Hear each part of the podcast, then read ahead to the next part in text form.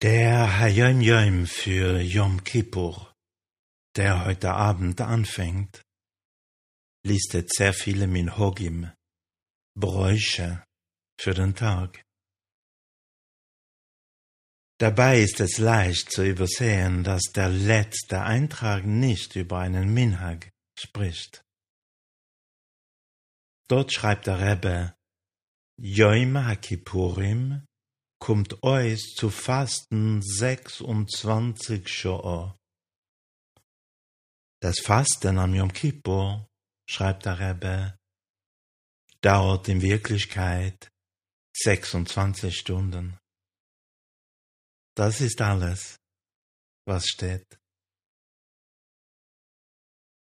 Anderswo erklärt der Rebbe, dass es sich nicht gezwungenermaßen um 26 volle Stunden handeln muss. Es ist genügend, wenn das Fasten in die 26. Stunde hineingeht. Darum kann man normalerweise das Fasten brechen direkt nach dem Abendgebet am Donnerstagabend. Aber es gibt natürlich mehr dazu zu sagen. Die Nummer 26 ist das numerische Äquivalent des göttlichen Namens Yud Ke Vov Ke. Im Hebräischen haben ja die Buchstaben auch Zahlenwerte.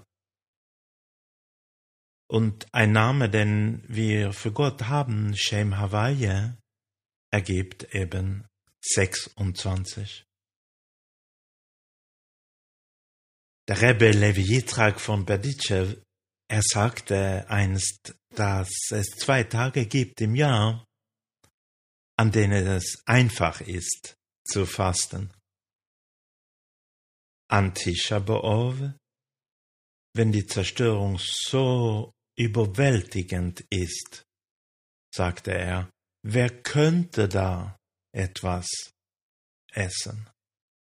Und am Yom Kippur, wenn die Heiligkeit so fassbar ist, wer will da schon essen?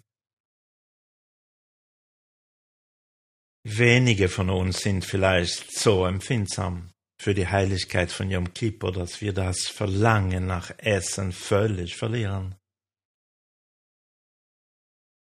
Und nichts, nichtsdestotrotz können wir uns in die einzigartige Spiritualität dieses Tages einklinken.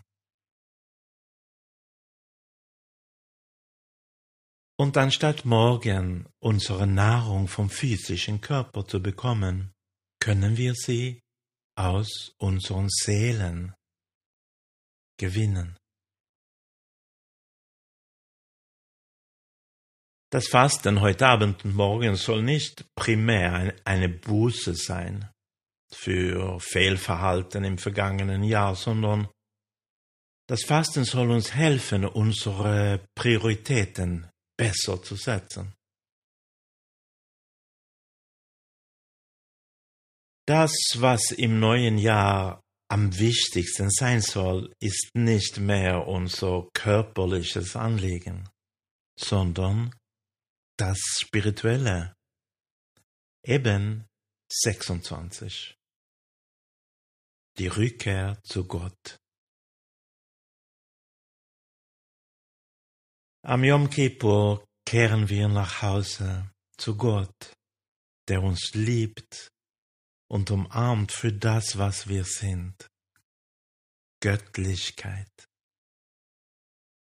Morgen werden wir umarmt.